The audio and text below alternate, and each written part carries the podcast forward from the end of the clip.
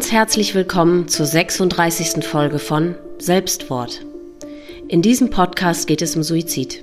Betroffene erzählen ihre Geschichte von ihren Erfahrungen und allem, was mit ihrer jeweiligen Situation einhergeht. Mein Name ist Elisa Roth und ich selbst bin eine Betroffene. Meine Mutter hat sich 2002 das Leben genommen, da war ich 27. Da das Thema Suizid und das darüber reden immer noch ein Tabu ist, kam mir die Idee für diesen Podcast. Denn Betroffene wollen ja reden. Sie wollen ihre Geschichten erzählen. Und das sollen sie. Laut und deutlich und für alle hörbar. Vor einer Weile hat mich folgende E-Mail erreicht. Liebe Elisa, ich bin Verena, 23 und habe im August 2021 meinen Papa durch einen Suizid verloren. Er hatte während der Corona-Pandemie eine schwere Depression entwickelt, die schon vorher mehr oder weniger unbemerkt, leicht bis mittelschwer vorhanden war. Es war seine zweite schwere depressive Episode, die er leider nicht überlebt hat. Seit den ersten Stunden direkt nach seinem Tod höre ich deinen Podcast und bin dir so dankbar, dass du dieses Format ins Leben gerufen hast. Die Geschichte von anderen Betroffenen zu hören, hilft mir sehr, mit dem Schmerz umzugehen. Ich möchte gerne dazu beitragen, dass dein Podcast fortbesteht und anderen Suizidangehörigen helfen kann. Falls du also bald eine Gesprächspartnerin für eine neue Folge brauchst, teile ich gerne meine Geschichte und die meines Papas. Liebe Grüße, Verena. Bevor ihr nun unser Gespräch hört, möchte ich alle Zuhörer nochmal ganz eindringlich bitten, vorab Folge 0 anzuhören. Darin gehe ich auf alle Gefahren, die dieser Podcast mit sich bringt, ein. Und nun hört ihr Verenas und mein Gespräch. So, für dieses Gespräch begrüße ich die liebe Verena. Hallo Verena, ich freue mich total, dass das heute geklappt, hat. Schön, dass du da bist. Ja, ich freue mich auch, dass ich hier sein darf. Wir haben ja in der ähm, E-Mail gehört, dass es um deinen Papa geht. Und ähm, erzähl uns doch mal alles, was dir von deinem Papa einfällt, ähm, damit wir ihn mal so ein bisschen kennenlernen. Okay, also mein Papa, der war das jüngste von drei Geschwisterkindern. Mhm. Ähm, er war das Nesthäkchen. Ähm, er hatte oder er hat zwei Schwestern gehabt, die waren ja ein gutes Stück älter als er. Mhm. Und ähm, ja, eigentlich ist er relativ behütet aufgewachsen. Also er hat von sich selber immer gesagt, dass er drei Mütter hatte oder mehr. Schön. Ähm, die Oma, seine Schwestern und so weiter. Mhm. Genau. Ähm, ja, ich glaube, seine Kindheit war eigentlich ja ganz schön. Zu seinem Welcher Vater Jahrgang? hatte er. Entschuldigung, welcher Jahrgang war du? Du bist ja noch ganz jung, du bist ja jetzt erst 23. Ja, ja. Wie, wie, welcher Jahrgang war er? Äh, 1966. Mhm, okay. Genau, ja. Zu seinem Vater hatte er, glaube ich, so ein bisschen ambivalentes Verhältnis. Also mein Opa, der war noch in Kriegsgefangenschaft, als er selber erst, glaube ich, 17 äh, oder 19 war. Und ja, ja das hat natürlich schon auch noch nachgewirkt und mhm. geprägt. Ja, genau. Mhm. Ähm, er hat dann eine Ausbildung zum Schlosser gemacht, mhm. als er mit der Schule fertig war. Das war aber nicht so seins, mhm. sondern seine Leidenschaft war eigentlich immer die Musik. Oh, und schön. er hat dann noch ein Musikstudium angehängt. Er hat Posaune studiert. Wow, toll. Und ähm, wollte dann eigentlich Orchestermusiker werden am Theater. Das hat aber nicht geklappt. Und ähm, dann ist er, ähm, also er hat dann angefangen zu unterrichten und ist dann an die Musikschule gegangen und mhm. hat dann später dort auch als Leiter angefangen. Wow, toll. Ist auch ein harter Job, ey, wenn ich mir denke, die ganzen Schüler, die da, oder die Hälfte der Schüler, die keinen Bock haben, die da hinkommen, nur von ihren Eltern dahin geschickt werden. ist auch ein ganz einfacher Job. Ne? ja, ganze, ja, ja, da habe ich schon öfter mal so ein paar lustige Geschichten mit ja, das kann ich von mir den vorstellen. Eltern und genau, es war aber eine kleine Musikschule, mhm. also jetzt nicht so groß. Mhm. Und, Hast du denn, bist du auch mit Musik aufgewachsen? Hast du auch ein Instrument gelernt? Ja, genau. Also ich studiere auch selber was mit ah, Musik. Ach, wie schön. Und was spielst du für genau. Instrument? Ähm, ich studiere. Oh, wow, okay. Toll. Genau, ja. Und er hat dann eben meine Mama kennengelernt und mhm. auch geheiratet und mich dann bekommen. Also ich bin das einzige Kind. Ja. Und ja, ich bin eigentlich auch ganz schön aufgewachsen. Wir haben immer direkt neben meinen Großeltern gewohnt. Also mein Papa ist quasi nie von zu Hause richtig ausgezogen, weil er einfach nur in die Haushälfte nebenan gezogen ist. Das mhm. wird später auch nochmal eine große Rolle spielen. Und ähm, ja, meine Eltern haben sich dann, als ich 17 war, getrennt. Oh. Und ja, das war für meinen Papa schon ziemlich hart, weil er der Verlassene war. Also mhm. er wollte sich nicht so unbedingt trennen, aber für meine Mutter ging das einfach damals nicht mehr und hatte aber nichts mit irgendeiner schon einer Erkrankung oder so zu tun. Das lag an anderen Dingen. Äh, das lag an anderen Dingen. Mhm. Ich muss aber sagen, also mein Vater hatte seine erste schwere depressive Episode so 2005. Okay. Da war er schon mal erkrankt. Mhm. Das Wie hat man damals. Ja, da oh, war ich, Also ich weiß es nicht mehr genau, wann es war. Ich müsste so fünf, sechs gewesen sein. Kannst du dich daran erinnern? Nicht so richtig. Also ich mhm. kann mich nur an ein einziges Bild erinnern, wo mein Papa im Bett liegt und ich als Kind nicht verstanden habe, warum. Ja. Aber das ist nur so ein einzelner Fetzen und ja. ansonsten habe ich da wirklich gar keine Erinnerung mehr dran. Wurde auch dann nicht weiter darüber gesprochen, also auch später in den Jahren nicht mehr danach. Dann scheint er sich ja ganz gut wieder erholt zu haben, wenn es danach nicht wieder irgendwie Thema war. Genau, genau. Also es war danach nicht mehr so ein großes Thema. Es wurde halt erst wieder Thema, wo dann so die zweite mhm. Episode angefangen hat, genau. Mhm. Okay. Und du hast geschrieben, es fing oder es wurde wegen der während der Corona-Pandemie ähm, so schlimm. Ja, also das hat angefangen, also Corona, die ersten Lockdowns, die waren ja so früher 2020. Mhm. Und da ging es noch relativ gut. Angefangen hat das Ganze so im Herbst 2020, Ende September, Anfang Oktober.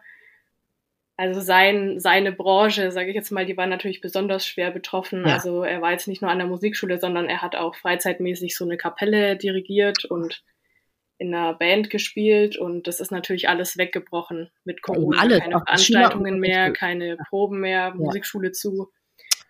Und da saß er dann halt 24 Stunden, sieben Tage zu Hause und mhm. hat halt Zeit gehabt zu grübeln und es war für ihn, also ich glaube, er hat er war halt immer unterwegs. Also er ist immer von Termin zu Termin eigentlich gehechtet mhm. und das war so, glaube ich, sein Stabilisator. Also ja. da wird man ja auch total von sich selbst abgelenkt. Ja, und genau. wenn es eben Sachen gibt, mit denen man sich selbst noch nicht so auseinandergesetzt hat und die kommen dann hoch, wenn man mhm. zu Hause sitzt, dann ja.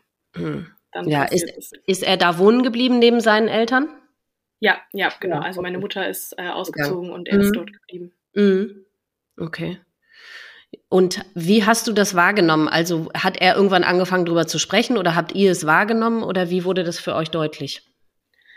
Mhm, also er hat, ich habe, also ich wohne nicht mehr zu Hause. Ich habe damals schon in gewohnt längere Zeit und ich habe dann manchmal angerufen und ich habe dann schon gemerkt, hm, ihm geht's nicht so gut und er hat dann auch immer gesagt, ja, mir geht's nicht so gut, das mit Corona, das bedrückt mich so und mit der mhm. Musikschule und er hatte halt irgendwie auch Existenzängste, glaube ich, obwohl er eigentlich gar nicht eine Position hatte, die jetzt davon bedroht war. Also okay. zu keiner Zeit war seine Stelle in stand irgendwie auf der Kippe oder er war Aber irgendwie er hat trotzdem weiterhin verlieren, also gar nicht, ja. Er hat weiterhin Gehalt bezogen trotzdem, obwohl die Musik Genau, genau. Ah, okay, ja. Gott sei Dank. Ja, okay. Mhm. Ja, also mhm.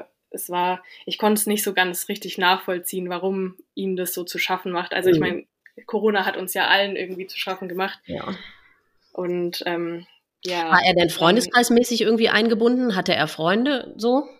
Ja, er hatte eigentlich äh, schon ein soziales Umfeld. Eben, das war hauptsächlich diese ähm, Kapelle, der Musikverein, den er da mhm. dirigiert hat.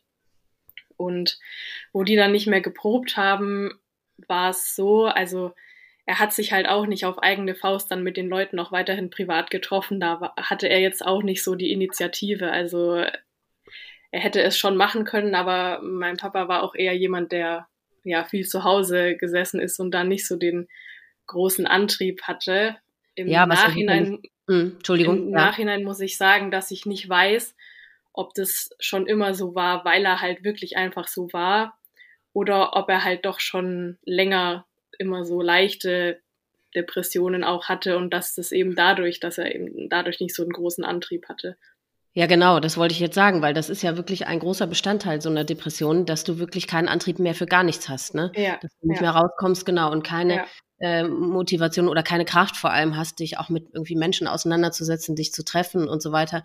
Ja, klar, genau. das weiß man nicht, ob er eben immer schon, naja, die, die Veranlagung hatte er ja offensichtlich auch schon, zumindest seit langer Zeit, ne? Vielleicht hat das immer genau, genau. eine Rolle gespielt. Vielleicht hat er auch ja. deswegen sich immer so wahnsinnig viele Termine äh, aufgehalst, ne? Damit er eben irgendwie zwangsläufig irgendwie aus ja, seinem Häuschen ja, da raus muss. Mhm. Mhm. Ja, und ich denke, es ist auch ein bisschen genetisch veranlagt auf seiner Seite der Familie. Also mein Opa, der hatte sicherlich auch Depressionen. Das habe ich dann im Nachhinein mal erfahren, dass es da anscheinend auch Zeiten gab, wo der, ja, man würde jetzt, wie man es früher gesagt hat, äh, melancholisch war oder keine Ahnung, aber mhm. ich denke, der hatte auf jeden Fall auch ähm, mal mit Depressionen zu kämpfen. Aber da wurde der, es wurde nicht weiter behandelt oder wahrscheinlich nicht drüber gesprochen. Das war ja nochmal eine nee, ganz andere Nee, Generation, nee, das ne? war eine andere Generation. Also ja. ja. das gab es da nicht. Nee, nee, eben, genau. Mhm. Und hat dein Vater denn irgendwann erkannt, dass, dass er tatsächlich ähm, an Depressionen erkrankt ist oder wie ging das dann weiter? Ja, später dann schon. Also es hat sich dann, es war dann, es wurde dann immer so schleichend schlechter. Mhm. Und ähm, wenn ich dann auch zu Hause war, also man hat es ihm dann irgendwann auch angesehen, wenn man ihn gut gekannt hat, man hat es an der Stimme gehört. Ja.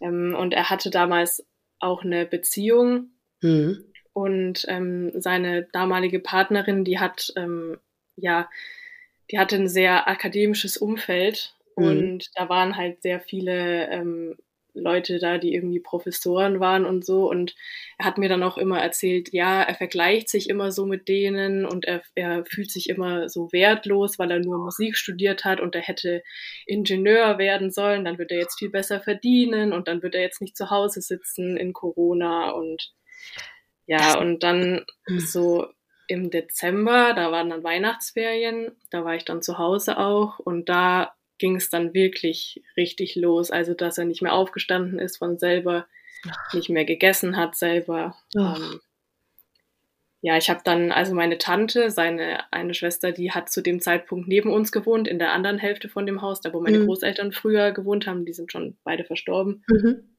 Und die ist Sozialpädagogin und die mhm. betreut mhm. eigentlich schwer depressive Menschen. Ach. Und ähm, die habe ich dann auch gefragt, ja, was, was sollen wir machen? Und ja. ähm, die hat dann auch mit ihm ganz, also wir haben wirklich viele Gespräche mit ihm geführt und versucht, ihn zu überzeugen, also eine Behandlung, also sich in Behandlung ja. zu begeben. Ja.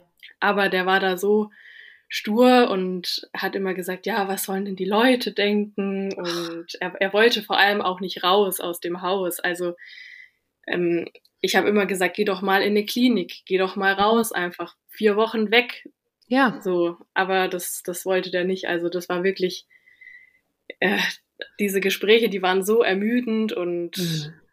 ja. Ja, das ist wirklich dieses Furchtbare, dass man so hilflos ist, ne? Du sitzt daneben und siehst, wie furchtbar schlecht es ja. jemandem geht und man weiß, es wäre zumindest also versuchsweise ja, ob es wirklich geholfen hätte, weiß man ja nicht, aber man hätte es versuchen können zumindest. Ne? Es wäre ja Hilfe, ein Hilfsangebot zumindest da gewesen und das, ja, es ist, bricht einem das Herz dann, ähm, ja, wenn jemand das dann ja, nicht wahrnimmt. Ja. Ne? Mhm. Vor allem, das ist ja wirklich so ein, so ein Männerding. Ne? Ich meine, ich, ich glaube, 75 Prozent aller Suizidenten sind tatsächlich ja Männer. Und ich glaube, das ist wirklich ja, hört man ja so oft, dass die äh, sich wertlos vorkommen, dass die, ähm, ja, dass die eben aus, aus so einer Wert, aus dem Gefühl von so einer Wertlosigkeit raus offensichtlich in so eine Depression dann irgendwie abrutschen oder so, ne?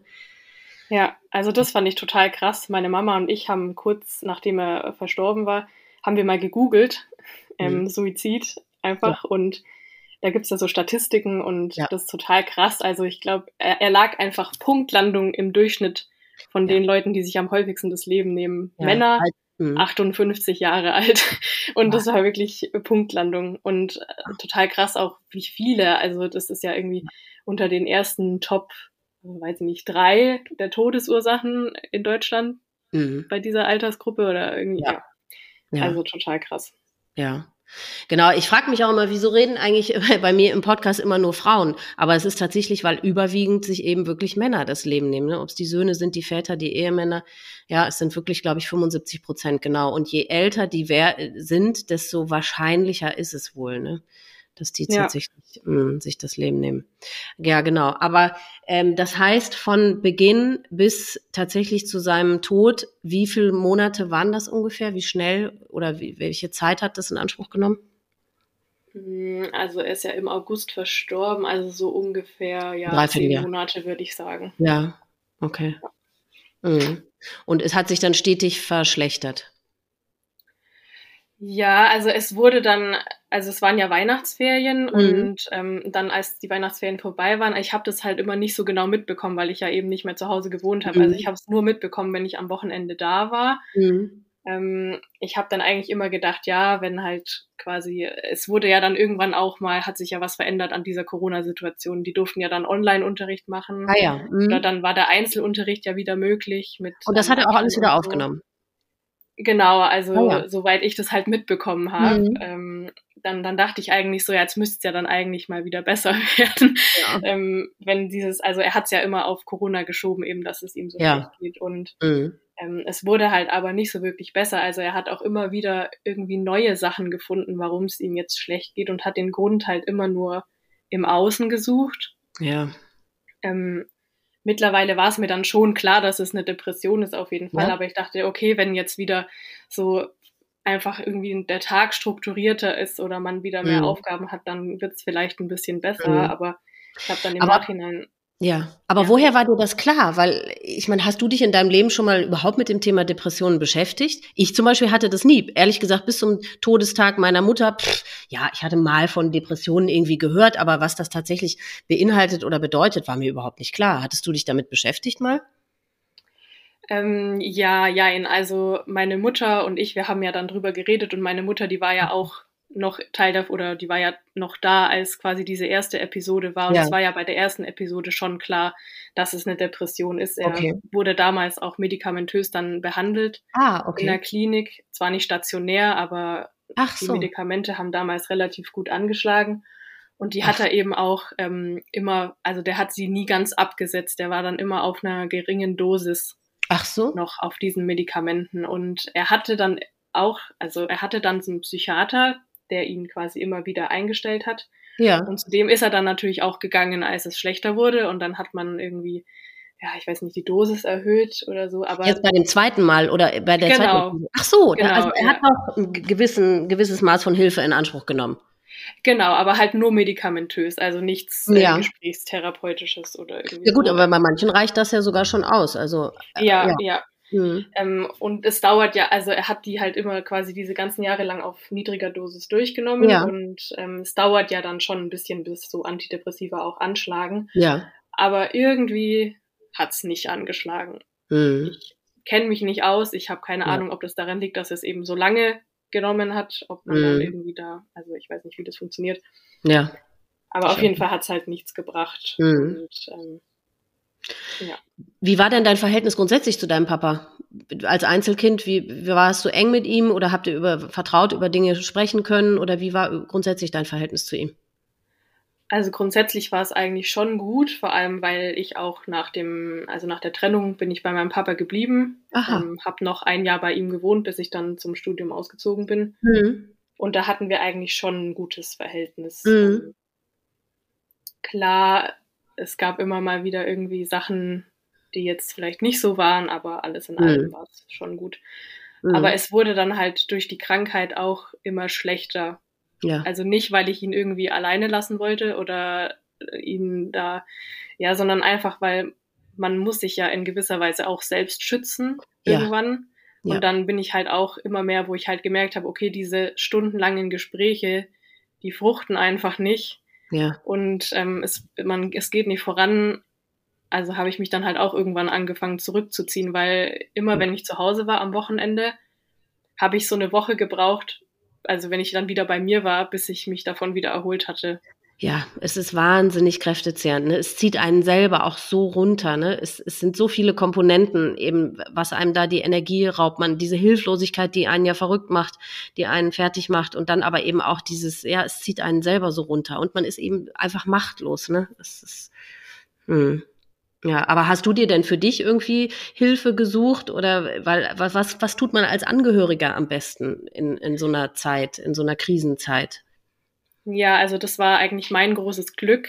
Ähm, so im März habe ich dann gemerkt, okay, ja, ich, ich komme jetzt selber irgendwie an meine Grenzen und meine ja. Mutter hat dann auch gesagt, ja, such dir, wenn du das Gefühl hast, du brauchst Hilfe, dann such dir ja. Hilfe, therapeutische. Aha. Und ich bin dann auch, ähm, habe dann auch ein paar Praxen abtelefoniert oder hatte dann auch eine Empfehlung und zufällig hatten die dann relativ schnell auch einen Platz frei und das ging, also ich musste wirklich nur, keine Ahnung, ein paar Wochen auf dieses Erstgespräch warten, was total krass war, weil eigentlich sind die Wartezeiten ja, ja überlang. Ja, sowieso und während der Corona-Zeit ja erst recht, ne? Ja, ja, ja. genau. Mhm. Und das war ja, wirklich mein, mein Glück und vor allem, dass es dann auch eigentlich gut gepasst hat. Also es passt ja, auch nicht jeder Therapeut zu jedem nee. Patient. Mhm. Aber das hat ganz gut gepasst, ja. Ja. Okay, und wie ging das mit deinem Vater dann weiter?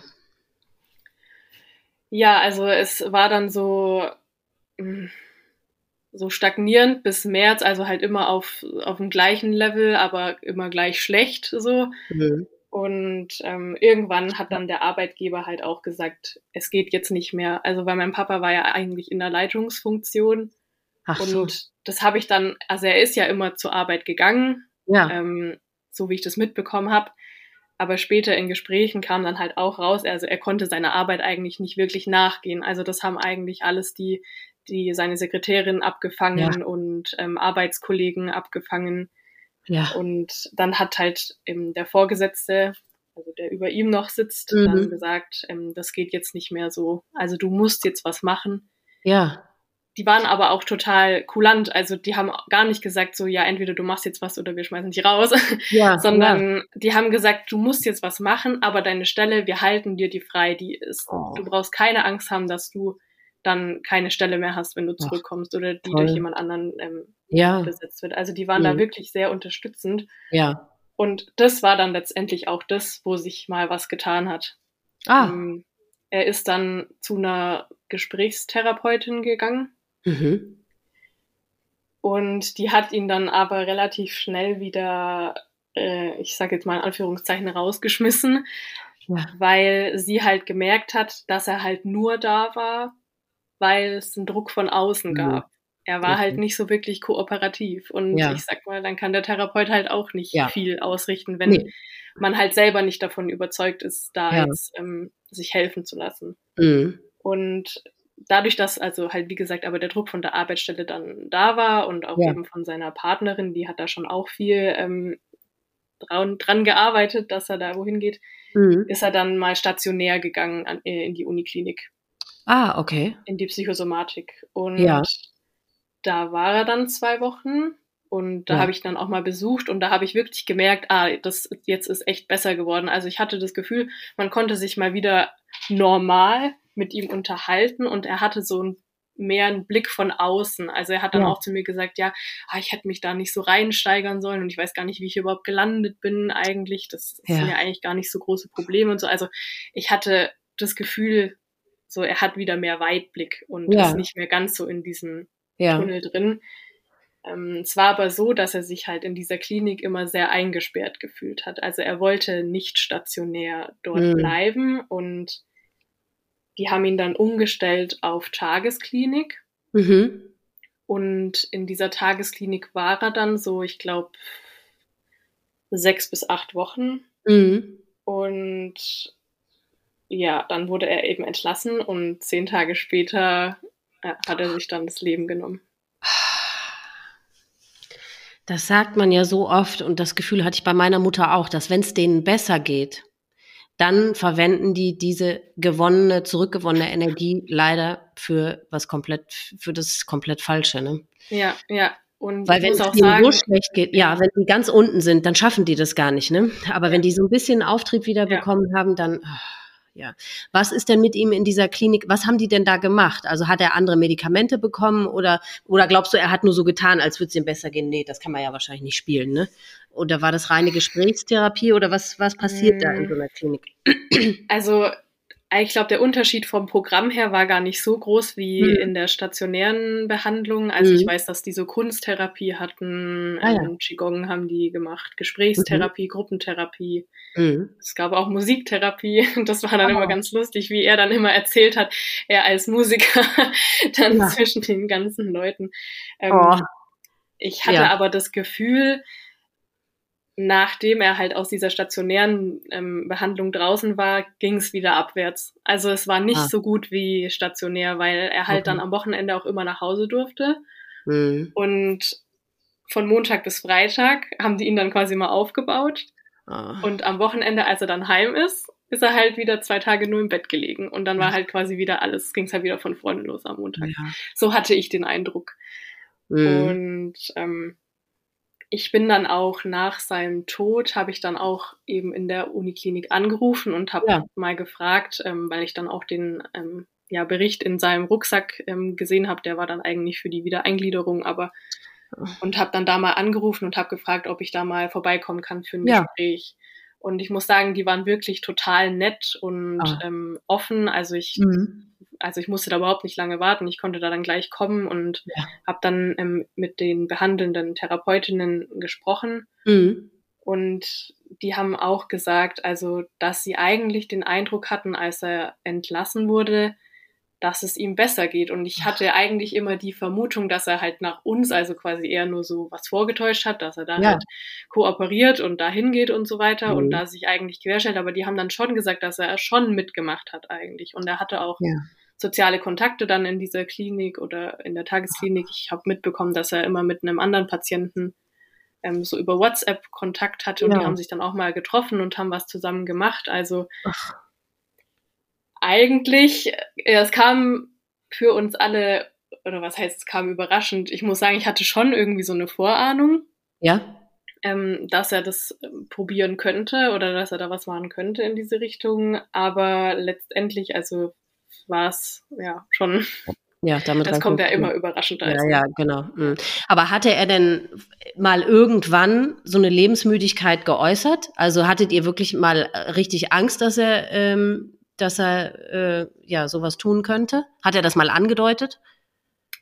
Mir gegenüber nicht. Ja. Ähm, ich habe ihn aber mal ganz direkt drauf angesprochen ja. in einem dieser Gespräche und habe gesagt, ja, Papa, bitte lass dir jetzt helfen weil ja. ich habe keinen Bock, dass bei mir irgendwann mal das Handy klingelt und jemand ja. am Telefon ist und sagt, ja, dein Vater hat sich vor einen Zug geschmissen oder irgendwie so. Und da hat er aber nicht wirklich drauf reagiert. Also er saß halt nur wie immer auf mhm. seiner Couch mit seinem also wirklich leeren Blick und hat gesagt, mhm.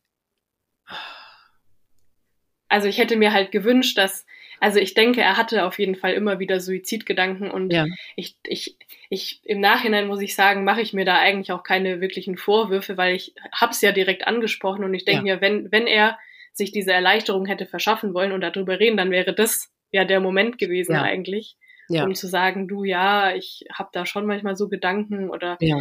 Irgendwie, ja, aber ja, und auch vermutlich, wenn er das in der Klinik, also okay, dass man das seiner eigenen Tochter gegenüber nicht äußert, kann ich gut verstehen. Ähm, aber dann hätte man ja denken können, dass er das in der Klinik ja der richtige Ort gewesen wäre. Aber die hatten ja offensichtlich ja, ja. auch gar keine Bedenken dann, ne? sonst hätten die ihn ja nicht einfach so entlassen. Die haben schon gefragt, also ja. immer wieder auch. Und er hat, also ich, der hat ihn aber auch versichert, dass er es nicht macht. Also hm. ja und halt glaubhaft versichert. Ja, offensichtlich, ja, sonst hätten die ihn ja niemals entlassen. Ja, ne? ja. Genau. Aber wie waren denn die zehn Tage nach seiner Entlassung? Hat er, ist er, hat er direkt wieder gearbeitet weiter oder wie, wie gingen diese zehn Tage da noch weiter? Also ich war da nicht so genau dran, weil ich unterwegs war und zu ihm auch nicht so viel Kontakt hatte zu dieser Zeit. Aber mhm. was ich halt weiß, ist, dass er stand vor der Entscheidung, ob er jetzt die berufliche Wiedereingliederung macht oder ob er sich oder ob er noch mal was anderes macht er hätte ja auch, mhm. glaube ich, sagen können, ja, er geht wieder stationär, weil es irgendwie nicht geht oder ja. keine Ahnung oder sich einen ambulanten Therapeuten suchen. Die haben ihm mhm. auch eine Liste gegeben und hätten ihn auch unterstützt. Ja. Also das ist so das, was aus diesem Gespräch rauskam, dass sie ihn unterstützen wollten, eben in dieser Sache, wie geht's jetzt weiter nach der Tagesklinik und er sich da aber eher verweigert hat, mhm. ähm, diese Hilfe halt anzunehmen. Und ja was ich weiß, ist, dass in diesen zehn Tagen, wo er dann entlassen wurde, war eigentlich wieder kompletter Einbruch. Also zu Hause im Bett ja. nicht rausgehen. Ja. Ja, dann, man weiß gar nicht, was man sagen soll. Ne? Dann ist die Krankheit offensichtlich schon so weit fortgeschritten gewesen, dass er einfach sich, äh, ja, dann, ich meine, wo kann er besser aufgehoben sein als in so einer Klinik, ne? Und wenn das dann. Ja. Also das habe ich auch in der Therapie öfter mal durchgekaut und ja. ähm, er hatte eigentlich, also er hatte eigentlich alles, was man gebraucht hätte, um das um zu verhindern. Also ja. es war auch so, er hatte schon also sein soziales Umfeld, die haben auch immer nach ihm gefragt und die haben auch immer mhm. dann ähm, gesagt, ja, komm, machen wir mal was, treffen wir uns und mhm. die, das war überhaupt nicht so, dass sich da irgendwie alle abgewandt haben. Nee. Im Gegenteil, also die haben immer wieder nachgefragt, aber er hat halt nicht mehr drauf reagiert. Also er mhm. hat dann nicht zurückgerufen, nicht abgenommen, die Tür nicht aufgemacht. Ja. Und ja. Mhm. Und wie hast du dann davon erfahren? Also ich habe eigentlich erst am Tag danach das erfahren, weil er eben auch erst, also an seinem tatsächlichen Todestag wurde er noch gar nicht gefunden. Hat er es ähm, zu Hause ähm, gemacht? Ja, genau. Er hat okay. sich erhängt am Treppengeländer. Oh. Und es war damals so, meine Tante, die ist morgens raus, also die hat ja neben ihm gewohnt. Ja. Und die hat gesehen, dass Licht brennt im Wohnzimmer und in meinem Zimmer überall und im Flur. Und dann mhm. hatte sie schon so ein komisches Gefühl. Mhm. Und dann wollte sie eben die Tür aufschließen, weil sie hat den Schlüssel und der mhm. Schlüssel war gesteckt von innen, also so, dass man nicht aufschließen konnte. Ja. Und ähm, wir hatten am Küchenfenster so eine Jalousie und von mhm. dem Küchenfenster aus konnte man eben ins Treppenhaus gucken. Mhm. Und die war eigentlich immer unten, die Jalousie. Und da war sie aber so ein Spalt weit geöffnet, sodass man halt noch reinschauen konnte. Und meine Tante hat dann reingeschaut und da hat sie ihn dann oh. gesehen. Und ja, Ach. sie hat erst noch gedacht, vielleicht ähm, kann sie noch irgendwas machen. Vielleicht war er gerade erst dabei. Die hat dann ja. natürlich auch gleich äh, ja, Polizei, Feuerwehr, ja. Krankenwagen und so weiter gerufen. Ja. Aber letztendlich war es so, also er hat es schon am Abend davor, so gegen 20 Uhr muss es ungefähr gewesen sein, ja, oh. hat er sich erhängt. Oh Gott. Und dieses Erhängen, ich weiß nicht, äh, also was macht das mit dir? Wie, wie, wenn man das überhaupt irgendwie bewerten oder beurteilen kann, die, die, ja, wie findest du diese Methode, dass er das gewählt hat? Also ich finde es total grausam. Ja. Wirklich grausam und so ja. aggressiv gegen ja. sich selbst auch. Total, also ja. ich denke mir wirklich, was muss da für eine Wut und für eine Aggression gegen sich selbst ja. da gewesen sein, dass man sich das antut. Also ja, ich, meine Mutter hat sich ja auch erhängt und ich sehe das wirklich so als ganz klare Aussage, genau wie du selbst. Und guck mal, wenn er sich so wertlos gefühlt hat und wenn er immer ähm, ja sich weniger wert als die Menschen um ihn rum sich empfunden hat, dann ist das irgendwie noch mal, also bei meiner Mutter zumindest interpretiere ich das so noch mal so eine Strafe gegen sich selbst, ja, so eine Bestrafung ja. irgendwie. Du bist nichts wert und du hast nichts auf die Reihe gekriegt, was ja überhaupt nicht stimmt, ne? Was ja überhaupt nicht stimmt. Auch im Fall deines Vaters ja überhaupt nicht. Aber die empfinden das so und ja, ich, ich finde das schrecklich, dieses Erhängen. Ich finde das auch so brutal und ja, ist deine Tante reingegangen? Nee, die hat's dann von außen hat sie dann die äh, ähm, die Polizei und so weiter gerufen oder ist sie auch noch reingegangen etwa? Nee, nee, sie ist nicht reingegangen. Also okay. man ist ja auch nicht reingekommen und ähm, die Feuerwehr hat dann eben die Tür aufgebrochen oder halt das Schloss eben ja. ausgetauscht und mhm. die sind dann rein. Ach, ich glaube, sie hat es schon noch mal gesehen von außen dann, weil man kann auch von der Haustür aus dann sieht man es. Oh. Mhm. Ja, also das tut mir wirklich leid für sie, dass sie, also ich bin total froh, dass ich ihn nicht gefunden habe. Ja, Gott sei Dank. Das hätte mir auch passieren können, oder? Ja. ja. Das, ja. Wobei, also ich war zu dem Zeitpunkt nicht ähm, zu Hause, also ich war ja. bei mir in okay. Würzburg und mhm. Hat er einen Brief hinterlassen? Nee. Ach. Also es war auch total, also gar nichts. Und es war auch, wir sind ja dann ein paar Tage später, wo wir dann rein durften von der Kripo aus, ähm, sind wir dann auch rein und das war wirklich so, als ob man geschnippt hätte und der Mensch wäre einfach nicht mehr da. Also da war überhaupt, das, es sah aus, also nichts aufgeräumt. Ja. Ähm, total, ja, also Essensreste, also wirklich wie als ob, hm. als ob es spontan war. Ich, ja. ich weiß, ich kann, ich kann auch bis heute nicht sagen, ob es jetzt ein Affekt war oder ob es geplant war. Ich glaube, es war so ein bisschen beides. Also ich Ja. glaube, er hatte sicherlich das schon länger im Kopf als Ausweg. Ja. Aber der Moment, wo er es dann wirklich gemacht hat, ich glaube, das war eher spontan. Und ich denke, ein ganz großer Auslöser war eben auch, ich habe ja schon erzählt, dass er von zu Hause nie so richtig ausgezogen ist. Ja. Und mein Opa, dem das Haus gehört hat, der hat leider nie geregelt, welches Kind das Haus bekommt. Also Ach. wo der dann verstorben war, ist da eine Erbengemeinschaft entstanden aus meinem Papa Mhm. und seinen Geschwistern. Und Mhm. mein Papa hat halt drin gewohnt in diesem Haus und meine Tante auch und meine dritte Tante nicht. Mhm. Und ähm, es wurde halt eben nie so ganz geklärt, was passiert jetzt mit dem Haus Ja. weil mein Papa wollte, konnte da nicht raus und Mhm. wollte aber auch nicht ausbezahlen und ähm, dann ging es halt aber schon mal dran, so ja, was ist jetzt? Weil ich, ich kann es natürlich auch verstehen, man möchte ja auch irgendwie was von seinem Nachlass haben, ja, also und das Ja, Haus ist klar. halt wirklich, ist die eine Seite, die war halt wirklich auch sehr sanierungsbedürftig. Also da hätte man irgendwas machen müssen. Ja. Dann. Und dann ist halt die Frage, wer bezahlt es, wenn es Ja, drei ja. Leuten zusammengehört Mhm. und einer davon wohnt nicht mal drin. Ja. Ähm, und dann ging es eben schon darum, das zu verkaufen. Und also in, in der Situation von meinem Vater, da konnte ich mir für ihn eigentlich auch nichts anderes vorstellen. Also ich weiß nicht, wie der das noch hätte schaffen sollen, da auszuziehen und sich Ja. eine Wohnung zu suchen. Ich meine, klar, wir hätten ihn natürlich dabei unterstützt, aber da ging es ja auch um sehr viel Emotionales. Also der wollte halt da einfach auch, Entschuldigung, ums Verrecken nicht aus diesem Ja, ja. Haus raus. Ja. Und ja, ich glaube, das hat da einfach auch noch wesentlich Ja. mit reingespielt. Kann gut sein, ja klar. Denn er war ja offensichtlich sowieso sehr, ja eben an dieses Haus gebunden und war am liebsten sowieso eben da, ne? Und dann ist das für jemanden Ja, natürlich ja. vorstellbar, dann irgendwo Ja. woanders hin verpflanzt zu werden. Ja, Ja, also der war wirklich immer sehr äh, heimatbezogen. Also der ist auch nie irgendwie groß weggeflogen in Urlaub. Irgendwie das weiteste, was er irgendwie mal gemacht hat, war mal nach Südtirol jedes Jahr zu fahren. Ja. Aber so Mhm. mit, für irgendwelche großen Reisen konnte man den nicht großartig begeistern. ja. Mhm. Ja, ähm, wie ging es dann weiter? Die nächsten Tage. Ich meine, wie ging es dir? Ja, du, du, ach so, genau, wir waren stehen geblieben. Wie, wie hast du es dann erfahren überhaupt? An dem Tag, wo sie ihn dann auch gefunden haben oder erst am Tag danach? Genau, also Ja. an dem Tag, wo sie ihn dann gefunden haben, Ja. da ist dann der Lebensgefährte von meiner Tante, ist dann zu meiner Mutter, weil die wohnt noch im selben Ort Mhm. und hat es meiner Mutter eben gesagt. Mhm. Und dann haben sie halt gesagt, okay, sie können mir das auf keinen Fall am Telefon sagen. Ja. Und dann sind sie eben zu mir gefahren.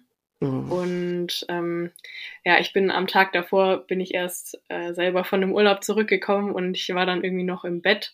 Und dann Mhm. hat's an meiner Tür geklingelt, äh, irgendwann morgens um neun. Und ich dachte Ja. mir dann so, äh, blöder Paketbote so. Ja, Ich mache jetzt nicht auf, äh, nur Nee. im Schlafanzug so. Und ja, dann habe ich eben nicht aufgemacht und hat's nochmal geklingelt. Und dann dachte ich mir so, hm, okay, jetzt gucke ich doch mal, wer draußen steht. Und ich bin dann in meine Küche, da kann ich dann sehen, wer ja. vor meiner Tür steht. Und da habe ich dann nur meine Mutter im Innenhof stehen sehen und Oh. die hat dann so, dann habe ich schon den Blick gesehen, habe ich schon gewusst eigentlich. Und dann habe ich eben die Tür aufgemacht und dann standen die vor meiner Tür und dann hat meine Mutter angefangen, Verena, dein Vater hat sich und ich habe nur gefragt, wie. Und dann hat sie gesagt, ja, er hat sich erhängt im Treppenhaus.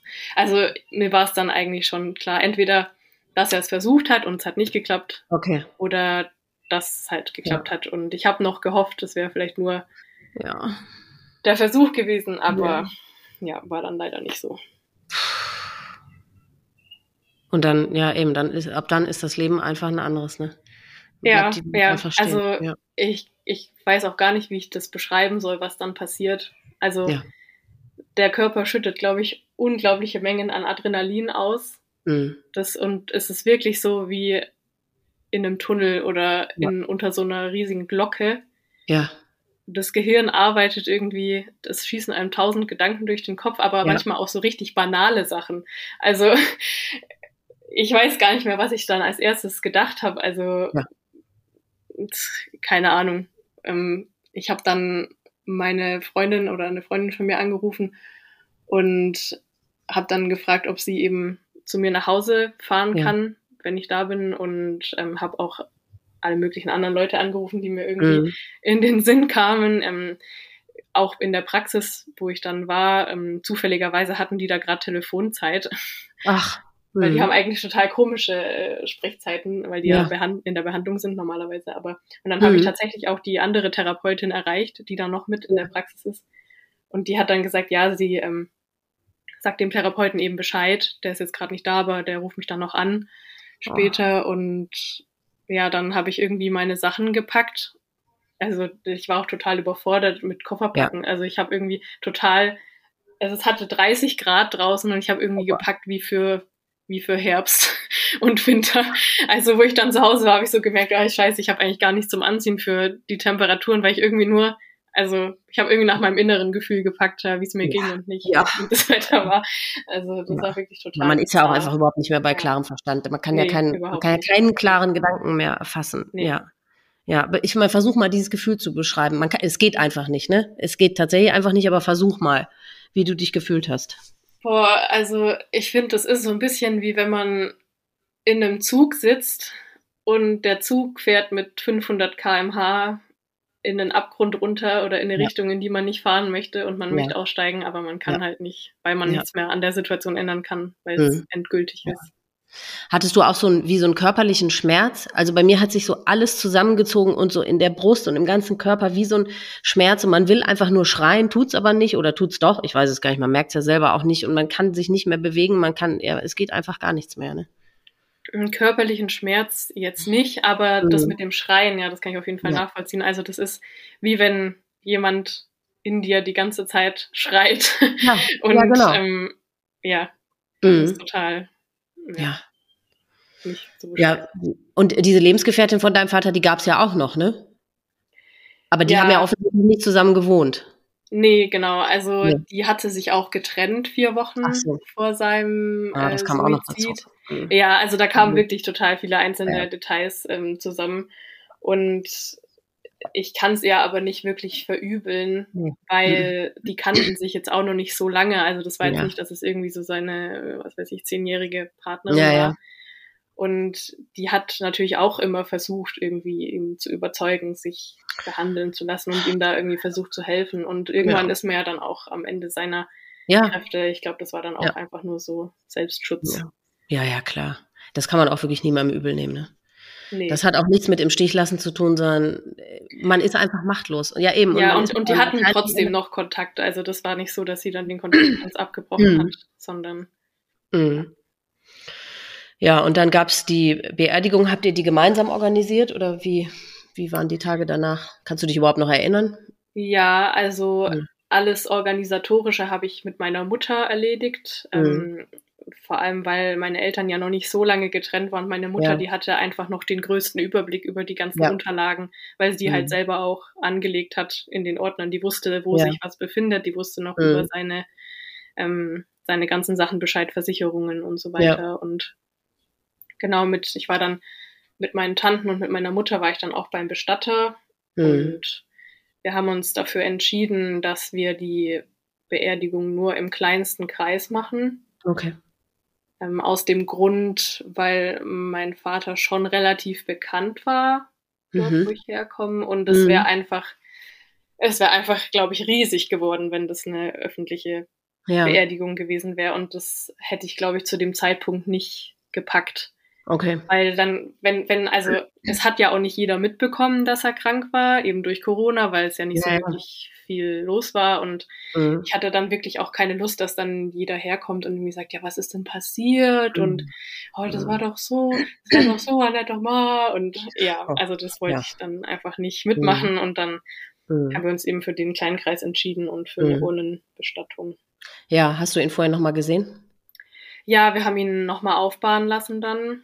Und Hattest du Angst davor? Hattest du Bedenken? Ja, also ich hatte, also ich hatte so ein ganz starkes Bauchgefühl, dass ich das machen muss.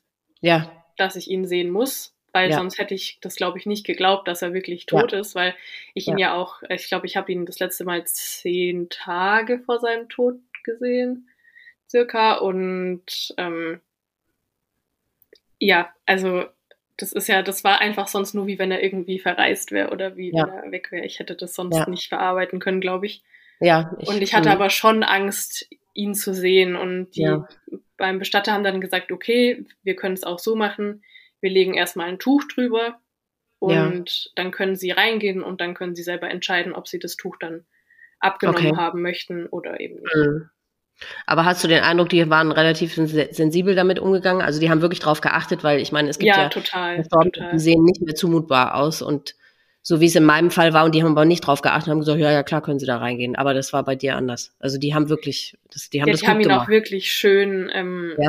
okay. schön hergerichtet. Also wir haben dann selber quasi noch Anziehsachen ausgesucht und die dann ja. vorbeigebracht und. Das ist auch das Absurdeste, oder? Dass du für deinen Vater etwas zum Anziehen raus, für den Sarg ich ja. finde, das ist eines der, der. Aber irgendwie, ja, also es war natürlich total komisch und schrecklich ja. irgendwie, aber ja.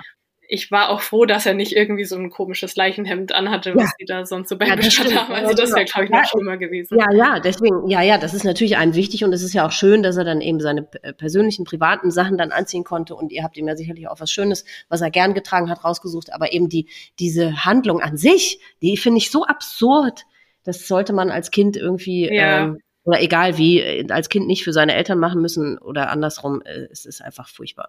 Ja, also Aber, ich, ich bin auch so eine Person, wenn, wenn es für meinen Kopf zu viel wird und ich was nicht mehr verarbeiten kann, dann flüchte ich mich so ein bisschen in Humor. Und ja. ich, ich weiß noch, dass ich dann bei in dem Bestattungsbüro saß und ich musste dann die Urne aussuchen. Und ich habe dann hinterher zu meiner Mutter gesagt, ey, wie, bizarr ist es eigentlich, dass ich jetzt hier beim Bestatter sitze in meinen Sommerferien und alle anderen hocken am Pool und ja. haben hier Hot Girl Summer und ich äh, suche hier die Urne für meinen Vater ja. aus. Also ja. Es ist einfach schrecklich. Konntet ihr dann, deine Mutter und du, konntet ihr dann irgendwie gemeinsam trauern oder gemeinsam darüber sprechen oder war das eher jeder für sich oder hattest du Hilfe in ihr oder ja, total. Ja? Mhm. Also meine Mutter hat mir wirklich ähm, sehr geholfen, eigentlich meine ganze Familie. So, oh, wir schön. haben sehr viel gesprochen und uns eigentlich sehr okay. viel gesehen. Mhm. Und ich, ich irgendwie war das voll verrückt, weil bei dieser Aufbauung, also meine Mutter war dabei. Ja. Ähm, meine Tante wollte ihn nicht mehr sehen, weil die gesagt hat, okay, sie hat ihn gesehen, als sie ihn gefunden hat. Ah. Sie muss jetzt nicht nochmal und meine andere Tante auch nicht, aber Ach, meine Mutter und ich mhm. sind dahin und meine Eltern, also das war das erste Mal seit der Trennung meiner Eltern, dass wir drei wieder in einem Raum waren. Oh. Natürlich eine komische Konstellation, ja. ja. Einer ist tot und äh, die ja. anderen stehen da. Aber irgendwie hat das auch so was Tröstliches, dass es eben, es wäre auch genauso abgelaufen, wie wenn meine Eltern sich nicht getrennt hätten. Und ja. das war eigentlich okay. irgendwie schön, dass man trotzdem, weil man hat ja sehr viele Jahre als Familie zusammen gelebt und auch sehr viel erlebt und ja das war dann irgendwie schon tröstlich. Ein schöner Abschluss, so, ja. ja. Aber wie hast du ihn, und ja, und hast du selber das Tuch dann zur Seite ge, gezogen oder wie hast du es, ja, hast du es selber bestimmt? Ja, also ich habe es nicht selber abgezogen dann, aber wo ich dann da war, dachte ich mir so, okay, es sieht, es sah schon durch das Tuch unfassbar gruselig aus, aber ich habe dann mir wirklich, nee, ich muss es jetzt sehen, ich muss ja. es einfach sehen. Und dann habe mhm. ich eben der Frau vom Bestattungsinstitut Bescheid gesagt und die ist dann reingekommen und hat es dann abgenommen. Und, und ja, es war ein gewöhnungsbedürftiger Anblick, ähm, vor allem weil er zu dem Zeitpunkt auch schon eine Woche tot war. Mhm. Aber es war wirklich zu ertragen. Also es war kein schlimmer Anblick in dem Sinne. Okay. Aber er sah auch nicht friedlich aus, oder doch? Hast du den Eindruck? Äh, oder friedlich oder so. nicht, aber trotzig irgendwie. also Ach. trotzig und meine Mutter meinte auch, dass er, also mein Vater, da war ja, wie gesagt, der hatte halt auch nie über seine Gefühle gesprochen, ja, also und der mhm. hatte immer so eine, man hatte immer das Gefühl, man kommt nicht an ihn ran, der hatte irgendwie so eine ja. ganz feste Mauer um sich rum ja. aufgebaut und da war er halt zum ersten Mal auch so verletzlich irgendwie, also ja. man hatte wirklich, das Bedürfnis, ihn auch so zu beschützen irgendwie. Ja. Mhm. Ja, weil ich bin immer ganz erstaunt, weil viele, die ihre Angehörigen nochmal sehen, nachdem der sich erhängt hat, sagen wirklich, die, die, dass die erleichtert und erlöst und friedlich aussahen. Ich kann mir das immer gar nicht vorstellen, nachdem sich jemand erhängt hat, das, und ich meine, du sagst ja auch, also er hat ja klar, wenn er trotzig aussah, dann sah er jetzt nicht friedlich aus, aber es war jetzt nicht total ähm, horrormäßig. Nee, gar, also gar nicht. Mhm. Und meine Tante hat auch gesagt, dass, wo sie ihn gefunden hat, da hat sie ja schon quasi gesehen, wie er, seinen Gesichtsausdruck und ja? sie meinte, da sah er schon friedlich aus. Ach. Und dass er total unversehrt aussah, weil manchmal, ähm, wenn Leute sich erhängen, dann, ja, ich will jetzt nicht so genau drauf eingehen, aber habe ich halt schon gehört, dass manchmal der Gesichtsausdruck auch einfach sehr verzerrt ist und. Ja, so war es ähm, bei meiner Mutter. Die hatte einen gebrochenen ja. Kiefer. Also ja. die, die hat das so brutal und mit so einer Brutalität gemacht, da war, die, von der war nichts mehr zu erkennen. Das war das, das war das Schlimmste, was ich in meinem Leben je gesehen habe. Ähm, deswegen bin ich so äh, erstaunt, dass, oder ich bin so froh für die Angehörigen, die halt alle diese komplett andere Erfahrungen machen. Und mhm. vor allem, er hat da ja schon wirklich lange gehangen, ne? Wenn er das am Abend vorher gemacht hat und deine Tante ihn erst am nächsten Morgen da gesehen hat. Also ähm, dann, dann zeugt das ja nur davon, dass es für ihn der so schwer erkrankt war, tatsächlich eine Erlösung war. Kann man ja, ja dann nicht anders sagen. Auch ne? Im Endeffekt war es, ich, ja. Man sagt ja immer, ja, jede Depression ist behandelbar und jede Depression ist heilbar. Und ich bin auch ganz fester Überzeugung, dass man Depressionen behandeln kann. Mhm. Ich muss aber auch sagen, dass ich glaube, dass es Konstellationen gibt, in denen es nicht geht. Ja, ähm, eben. Erstens, wenn die Krankheit einfach schon zu weit fortgeschritten ist. Ja. Ich denke mir immer, wenn er vielleicht im Herbst bereit gewesen wäre, sich da schon in Behandlung zu geben, wo es eben noch nicht ganz so fortgeschritten war, dann hätte man es ja. vielleicht noch erwischen können oder. Ja, das stimmt. Aber er wollte sich ja nicht behandeln lassen. Ja. Das heißt, vielleicht wäre das Stadium seiner Depression ja vielleicht in dem Moment noch behandelbar gewesen. Es war aber ja nicht möglich. Hm. Also deswegen, ich, ähm, es gibt ja einige, die sagen, ja, ja klar, jede Depression äh, ist behandelbar und jeder Suizid ist vermeidbar. Nee, ist ja nicht so, weil alle, mit denen ich ja spreche, da, da, da, da gab es ja nichts, was das hätte aufhalten können. Sonst, ich meine, wir als Angehörige, wir haben doch, wir hätten doch alles getan, alles versucht. Ähm, deswegen ist es ist ja auch müßig, ehrlich gesagt, sich darüber den Kopf zu zerbrechen, weil er wollte sich nicht behandeln lassen und, und selbst, er war ja nun am Schluss in der Klinik und selbst das äh, hat es nicht verhindern können. Also deswegen ist es ja müßig, sich darüber den Kopf zu zerbrechen. Ne? Wäre seine Depression behandelbar gewesen oder nicht? Ja, voll. Und ich, also bin kein Psychologe, aber manchmal glaube ich auch, dass eben diese Krankheit auf Charaktereigenschaften trifft, die genau. schon vorher da sind. Genau. Und wenn das dann beides zusammenkommt, genau. dass es dann einfach nicht möglich ist, weil mein Papa war einfach nicht von Natur aus ein super optimistischer Mensch oder ein super ja. energetischer Mensch, sondern ich glaube, der mhm. war einfach schon von seinem Grundcharakter her eher jemand, der sich, der viel nachgedacht hat, ähm, der nicht so Kämpfer vielleicht, überhaupt ja. Mhm. nicht offen war für Veränderung. Der wollte einfach ja. immer, dass alles so bleibt, wie es ist. Und ja. von dem her mhm. denke ich, dass da einfach schon ja, günstige Ausgangsbedingungen da waren. Genau. Und das sind diese ganzen äh, Konstellationen oder diese ganzen äh, Umstände, die halt das einfach nicht äh, oder beziehungsweise die eben so sind, dass man es eben nicht verhindert kriegt als Außenstehender und auch er selber. Tja, man weiß nicht, warum er keinen Antrieb hatte, ne? Ob das die die Krankheit ähm, verursacht hat, dass er keinen Antrieb hatte oder ich meine, weil jeder will ja eigentlich leben, ne? Ich meine, er ja, hatte doch, er hatte ja. euch als Familie, er hatte seinen Job, er hatte seine Musik, er hatte Freunde äh, und deswegen, also so als Außenstehender würde man ja denken, ja, er hatte ja gute Voraussetzungen, ne? Ja, es ist wie hm. so ein mhm. bisschen wie die Henne und das Ei. Man weiß ja. nicht, was eben. da war. Ja, ja, ja. Was hat man denn für dich in dem in der Zeit nach seinem Tod am besten machen können? Oder was hättest du dir gewünscht? Was hätte dir geholfen? Oder ja. Also mein Oder, Umfeld war eigentlich ja. ähm, total positiv zu der Zeit. Mhm. Ähm, es haben mhm. sich ganz viele Leute bei mir gemeldet und haben gesagt, hey, ich habe das gehört, ähm, mhm. das tut mir total leid, wenn irgendwas ist, melde dich und ich bin für mhm. dich da und habe da in meinem direkten Umfeld eigentlich sehr wenig negative Erfahrungen mhm. gemacht. Mhm.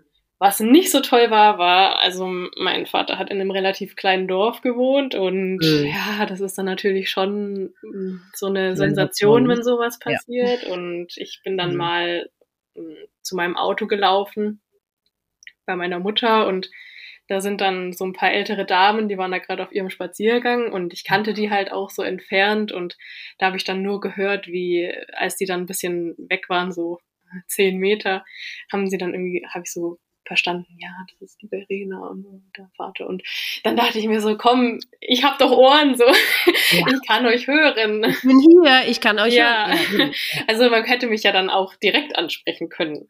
Ja, ja aber da, das da bin ich eigentlich offen dafür, aber das war dann in dem Moment nicht so. Ja, gut, äh, ja, das ist und bleibt einfach dieses Schwierige und das ist äh, der eben einer mit der größten Gründe, warum das so ein Riesentabu ist. Es ist aber ja auch schwierig. Ich meine, ich weiß nicht, würdest du auf jemanden tatsächlich aktiv zugehen und den ansprechen? Aber wenn, wenn demjenigen sowas passiert, wenn man, man hat ja Hemmungen, man weiß mhm. es einfach nicht. Man hat ja Angst, wenn man da tatsächlich hingeht und den drauf anspricht, dass der dann noch mal mehr zusammenbricht oder wie auch immer. Deswegen, es ist so schwierig. Ne? Ich meine, es ist natürlich das Schlimmste, was man machen kann, über jemanden zu tuscheln, der das auch noch mitkriegt. Das ist, also entweder man muss über denjenigen reden, wenn er es nicht mitkriegt, oder man geht tatsächlich auf ihn zu. Aber ich denke auch immer, äh, das Beste ist eigentlich, auf jemanden zuzugehen und demjenigen zumindest die Chance zu geben, auch Nein zu sagen. Weil, ne, ich meine, damit muss man natürlich rechnen, wenn sie auf dich zugegangen wären und hätten dich gefragt. Und dann hättest du aber immerhin die Chance gehabt zu sagen, ach, wissen Sie was, ich möchte eigentlich nicht drüber reden. So, aber das ist ja alles noch besser als eben dieses Getuschel oder dieses, man wird nur traurig angeguckt oder so, oder? Was würdest du ja, sagen? Ja, ja. Also mit meinem jetzigen Wissensstand würde ich schon auf die Leute zugehen. Ja. Aber davor, also bevor ich selber nicht erlebt habe, ja. Weiß ich nicht, wie ich damit umgegangen wäre. Nee, eben, da läuft man dann ja. ja auch lieber weg, ne, sagt nichts und hat ja dann auch Angst, äh, wie reagiert derjenige und ja, man weiß es einfach nicht. Ich bin inzwischen dazu übergegangen, ich gehe immer auf, ich renne immer auf die Leute zu und nehme die einfach in den Arm, ob sie es wollen oder nicht. Ja, ja ich meine, weil die meisten, die wollen es ja, also den meisten tut's ja tatsächlich gut. Mich hat noch nie einer abge, äh, weggeschubst oder so, noch nie. Im ja. Gegenteil. Also es ist ja eigentlich das, auch das, das Schönste, was man dann so erleben kann, oder? Wenn einfach einen, einen in den Arm nimmt, oder? Ja, schon. Also ja. bei mir äh, persönlich kommt es, glaube ich, ein bisschen drauf an, wie nah ich der Person stehe. Ja, klar. Aber, aber ja. grundsätzlich ähm, glaube ich, ist es einfach nie falsch, wenn man einfach sein genau. Mitgefühl genau. zeigt in der Situation. Ja, wie auch immer, ja, genau. damit umgeht und nicht irgendwie, weil es macht ja alles nur noch schlimmer, wenn man dann ja. als ähm, Betroffener das Gefühl bekommt, äh, irgendwie ist das so ein Tabuthema und ja. die Leute können damit nicht umgehen und mhm. Ja, es hat auch so was Aussätziges, ne? Ja. Und wenn, ja. du bist dann das Kind von und dann ist ja gleichbedeutend mit, oh Gott, dann hat die bestimmt auch einen an der Waffel und dann irgendwie, ja, das ist so, man will damit nichts zu tun haben, ne? Also vor allem die älteren Generationen so, ne? Weil die natürlich noch viel schlechter damit umgehen können. Ja, und ich finde, das ist auch so kontrovers, weil mein Papa, der wollte ja nicht in die Klinik, weil er immer gesagt hat, oh ja, was sollen dann die Leute denken? Und dann denke ich mir immer so, ja, Papa, was denken die Leute denn jetzt? Also, ja. es ja. macht keinen Sinn. Nee, aber deswegen müssen wir halt umso mehr dafür sorgen, äh, für Aufklärung sorgen, weil dann können die Leute oder dann verstehen halt immer mehr Leute, dass es wirklich einfach eine verdammte Krankheit ist. Und das sucht sich ja niemand aus und das macht er ja nicht, weil er sich jetzt davon gestohlen hat oder sonst irgendwie, der, weißt du, es war kein Feigling oder sonst irgendwas, sondern es ist einfach eine beschissene, verdammte Krankheit, die ähm, übermächtig geworden ist, die, die, die Überhand genommen hat einfach, ne? Ja, und ich weiß auch, dass also immer wenn es mir richtig schlecht geht und ich mir so denke, oh, warum hat er das gemacht? Und ja. ähm, dann, dann stelle ich mir immer vor, was mein Papa sagen würde, wenn ich mit ihm noch mhm. ein Gespräch führen könnte in ja. seinem gesunden Zustand und wir ja. beide aber schon den Ausgang kennen würden von der ganzen ah. Geschichte. Ja. Und ich glaube, er würde einfach sagen, dass es ihm unglaublich leid tut ja. Und dass er mich, also dass er mir nie wehtun wollte und auch nicht den anderen, also meiner Familie ja. oder Freunden.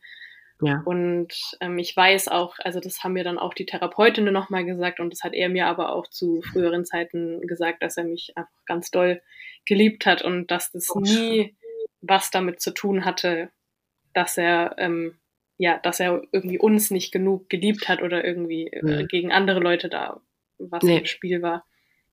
Ja, und Liebe reicht eben leider, obwohl ja. man das ja wirklich so denken würde, reicht trotzdem einfach nicht aus. Ne? Ja. Das ist einfach so.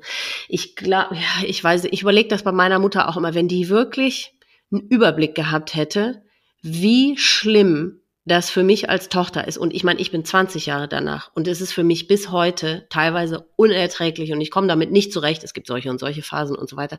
Aber ich glaube, wenn sie tatsächlich darüber einen Überblick gehabt hätte, dass sie es vielleicht dann ja, ich weiß es nicht. Da drehe ich mich dann immer im Kreis. Dann denke ich ja, dann hätte sie es ja wohl nicht gemacht, wenn sie das ja, gewusst hätte. Ja. ich aber, ja, aber ich hätte von ihr auch wirklich gar nicht, ich hätte niemals gewollt, dass sie nur, weil sie dieses Wissen hat, wie schlecht es mir geht danach, dass sie nur deswegen am Leben bleibt. Das hätte ich ja auch nicht gewollt, weil so ein Leben ist ja tatsächlich auch nicht lebenswert, wenn es dir so schlecht geht. Wenn ich meine, was gibt es Schlimmeres als ein Leben, das du nicht leben willst, ne? Also weil, deswegen. Also ich, ja, ich, ich glaube auch. Ähm, manche Leute sagen ja dann, oh, das ist ja so egoistisch, ich, ich würde, ja. ich könnte meiner Familie sowas nie antun. Und ja. dann denke ich mir immer, ja, wow, er hat es ja auch nicht gemacht, um mir was anzutun, sondern nee, wer, wer bin ich denn, um über ja. ein anderes Leben bestimmen zu können und zu sagen, du musst jetzt am Leben bleiben, nur damit es mir nicht scheiße geht. Aber das gleichzeitig muss derjenige dann ein Leben leben, das einfach absolut nicht lebenswert ist. Ganz, ganz genau ganz genau. Aber hast du denn trotzdem, ich meine, das ist jetzt so das Rationale und das Logische und das, was du, die, das Wissen, was du hast. Ähm, aber dennoch gibt's doch die mit Sicherheit auch bei dir diese Tage oder diese Momente, wo du, wo du als seine Tochter, äh, ich meine, du hast ja auch Empfindungen, du als Tochter, mhm. dass du sauer bist und und sagst du, ich meine, wie können sich Eltern aus dem Staub machen äh, und ihre Kinder im Stich lassen und so? Denkst du das nicht auch manchmal? Ja klar, also ja, eben total oft. Ja. Ähm, und das ist das Ambivalente, ist dieses normal. Ja. ne? Mhm. Ja. Ja. Mhm. Ja, ja, und das bin auch selbst ich mit 47 bis heute nicht losgeworden, äh, dass ich immer denke, ey, das, du kannst dich doch als Mutter, als Eltern nicht aus dem Staub machen, die Kinder da im Stich lassen und das ist einfach unfair, das ist einfach ungerecht, ja. Ja, und auch, also was da ja auch alles dranhängt, wenn jemand ja. verstirbt, was für ein ja also wir waren wirklich, also den Großteil, muss ich wirklich ehrlich sagen, hat meine Mutter erledigt mit der ganzen mhm. Bürokratie mhm. und dafür bin ich auch sehr dankbar, mhm. weil ich mhm. davon einfach äh, keine Ahnung habe. Ja. Aber die war wirklich ein Jahr lang fast damit beschäftigt, diesen Haufen aufzuräumen, ja. den der da hinterlassen hat. Also bis mhm. da wirklich alles geregelt war, ja. das dauert schon lange. Mhm. Ja. Und du gehst weiterhin zu dieser, ähm, zu dieser Therapeutin oder Therapeut, ich weiß gar nicht. Bist du da immer noch in Behandlung? Ähm, genau, aber ich bin jetzt dann fertig ähm, und ja. ich glaube auch, dass ich es jetzt nicht mehr brauche. Also ja. ich muss sagen, es war natürlich unglaublich äh, wertvoll, dass ich zu dem Zeitpunkt schon in Therapie war, als es passiert ist, weil ich quasi ja sofort ähm, eine Anlaufstelle hatte. Ja. Ja. Und wir haben ja auch direkt an dem Tag, ähm, wo ich es erfahren habe, habe ich ja auch noch mit dem Therapeuten telefoniert und mhm. äh, das war dann auch gut so. Aber also wenn es mir schlecht geht, dann, dann fragen mich die Leute immer, ja, gehst du denn noch zur Therapie? Und dann sage ich immer ja, aber ich glaube, man darf auch nicht die Erwartung haben, dass die Therapie alle Probleme für einen löst. Nee. Also mhm. das geht halt auch nur bis zu einem gewissen Grad. Natürlich ja. ist es hilfreich und ähm, mhm. wenn man das Gefühl hat, man braucht da Unterstützung, dann soll man sich die auch auf jeden Fall holen. Ja. Aber die Therapie kann einem niemals das Trauern abnehmen. Nee, genau. Aber mhm. was hast du für dich Gutes gefunden? Was tust du, wenn es dir richtig schlecht geht? Hast du irgendeinen Rat da an die anderen Betroffenen? Oder was hilft oh. dir dann? Was machst du dann? Lässt du es raus? Lässt du es zu? Gehst du in die Natur? Schreist du in den Wald? Mhm, oder? Mhm. Also bei mir war es so, ich habe ja dann ähm, zum Oktober habe ich ein neues Studium angefangen, also eben das Musikstudium. Davor habe ich was anderes studiert. Okay. Und ich habe mich dann da so reingestürzt mhm. und ähm, habe da eigentlich meine ganze Energie reingesteckt, was, glaube ich, im Nachhinein nicht so super gesund und schlau war, weil ich dadurch, denke ich, schon viel verdrängt habe auch. Und das mhm. kam dann auch irgendwann wieder hoch alles, okay. jetzt erst vor kurzem. Mhm. Ähm, ja, ach, schwierig. Also ich bin tatsächlich mit dem Auto ein paar Mal auf so einen Wanderparkplatz gefahren und habe einfach alles rausgeschrien. Ja, aber das ist doch das gut. Das fand ich ja. sehr befreiend. Ähm, ja. Kann ich empfehlen. Mhm. Ja, überhaupt raus in die Natur. Ne? Ja, voll. Also ich bin sehr viel ja. spazieren gegangen. Mhm. Ähm, Bist du auch so empfänglich für Zeichen? Empfängst du irgendwelche Zeichen oder irgendwelche Grüße von ihm oder so? Also es gibt ein Ding, ich habe hm, relativ kurz danach habe ich so angefangen, die ganze Zeit, wenn ich draußen unterwegs war, habe ich immer Federn gesehen, auch im Boden oder irgendwo hängen. Und ja. ich hatte jetzt eigentlich, es ist jetzt nicht so, dass das irgendwie eine besondere Bedeutung hat, aber ich kann mich halt an ein Gespräch erinnern, wo ich mal ihm gefragt habe, so ja, was wäre denn, wenn sich jetzt alle deine Probleme auf einmal also er hat es ja immer so im Außen gesucht, die Ursache, warum mhm. es ihm nicht gut geht. Und mhm. dann habe ich gesagt, na, was wäre denn, wenn jetzt alle diese Probleme auf einmal sich in Luft aufgelöst hätten? Was wäre denn mhm. dann? Und dann hat er nur zu mir gesagt, ja, dann wäre ich leicht. Ach. Hm. Und ja, ich weiß nicht. Also ich sehe echt oft Federn. Ich weiß nicht, ob das selektive Wahrnehmung ist, aber. Du, und selbst wenn es das ist, scheißegal. Ja, ich egal. finde äh, vollkommen legitim, wenn du das in dem Moment als schön findest, als äh, schön empfindest oder als Zeichen oder als Gruß von ihm oder als wie auch immer empfindest, vollkommen legitim und äh, kann ich dich nur äh, bestätigen und ermutigen. Ja. Ja. Ähm, ich gucke gerade, ich gehe hier mal gerade mal meine Fragen durch. Ihr therapeutische Hände haben wir schon. Genau, inwiefern hast du dich verändert seitdem? Also die Leichtigkeit ist sicherlich weg erstmal. Mhm. Ähm, ich bin oft unglaublich erschöpft und müde ja. und ähm, habe auch nicht mehr so die Nerven. Also ich bin nee, sehr ne? schnell gereizt und also es ist so phasenweise. Es gibt auch ja. ähm, Phasen, da geht's mir eigentlich total gut, aber mhm. auch längere Zeiten, da ist es eben nicht so. Und ja. ich würde sagen, gleichzeitig, also es ist so ambivalent. Auf der einen Seite ja. erschüttert es den eigenen Selbstwert, finde ich total. Ja weil man auch irgendwie nicht verhindern kann, dass so Gedanken kommen wie, ja, war ich nicht genug, damit er weiterleben genau. wollte oder ja, genau. ja, jetzt bin ich da ganz alleine oder habe keinen Papa mehr. Ja, und ähm, genau. auf der anderen Seite hätte ich aber auch nie gedacht, ähm, also man kann sich irgendwie, bevor man das nicht selber erlebt, hat man ja immer irgendwie so, oh Gott, wie soll man das denn überleben? Wie lebt man danach ja. weiter? Und aber das geht irgendwie. Und ja. diese Gewissheit zu haben, egal was dir Schlimmes passiert, irgendwie lebt man weiter oder irgendwie geht das Leben weiter und man kann das, das überleben. Ich ja. finde, das macht einen halt auch stärker. Ja, für andere absolut. Probleme. Oder man sieht nicht mehr alle Probleme so. Die Prioritäten so, verändern sich ja, sowieso, genau. ne? Ja, ja, ganz klar. Ja, aber du hast vollkommen recht, weil man denkt ja, ja, das Schlimmste ist mir wirklich passiert jetzt in meinem Leben und ich lebe noch und ich schaffe es, einen Fuß vor den anderen zu setzen und einen geraden Satz nach dem anderen zu sprechen. Und du kannst dein Studium weitermachen. Vielleicht du, und selbst wenn du erstmal ein halbes Jahr ausgesetzt hättest, ist ja auch alles vollkommen legitim. Aber ich finde, das ist eben eine wichtige Botschaft ähm, für die Hörer und Hörerinnen da draußen, dass man schafft es, damit weiterzuleben. Und also es wird nie wieder gut. Und man wird nie sicher nie zu hundertprozentig so glücklich sein, wie man es vorher war bestimmt nicht. Und es wird immer diese, diese Trauer, die schwingt immer mit und die wird man immer mit sich tragen. Aber man lernt immer besser damit zu leben. Ja. Oder? Auf jeden Fall. Mhm. Ja. Ähm, gibt es weitreichende Konsequenzen für dein Leben? Ich zum Beispiel habe den falschesten Mann geheiratet, den ich überhaupt noch äh, heiraten konnte, einfach nur um mich an irgendjemandem festzuhalten, weil ich so äh, außer äh, neben der Spur war. Aber gibt es sonst irgendwelche weitreichenden Konsequenzen für dein Leben? Also bei mir ist es ja jetzt noch nicht so lange her, nee. jetzt ein Jahr. Ähm, mhm. Da ist natürlich jetzt noch nicht so viel passiert. Ähm, mhm. Im Speziellen kann ich es jetzt gar nicht genau sagen. Aber mhm. natürlich ist die Konsequenz an sich schon, wenn man, wenn der Vater nicht mehr da ist oder wer auch immer, dass die Personen halt eben ganz viele Meilensteine nicht mehr miterleben werden. Also ja. ich hätte mein ja. Studium eigentlich abschließen sollen, letztes Jahr das erste, und das wird mhm. er natürlich nicht mehr mitbekommen. Ja. Ähm, er bekommt, also falls ich irgendwann mal heiraten sollte oder Kinder bekommen sollte, wird er das nicht mitbekommen. Ja. Das ist natürlich unfassbar traurig. Ja. Ja, das ist wirklich so traurig. Hast du irgendwelche Rituale oder ich meine, klar, jetzt seinen Todestag, den gab es jetzt erst einmal oder seinen Geburtstag, zelebrierst du das irgendwie besonders oder hast du irgendwie, weiß nicht, irgendwelche Rituale, wo du ihn mental oder wie auch immer mit einbindest oder machst du irgendwie sowas in der Richtung?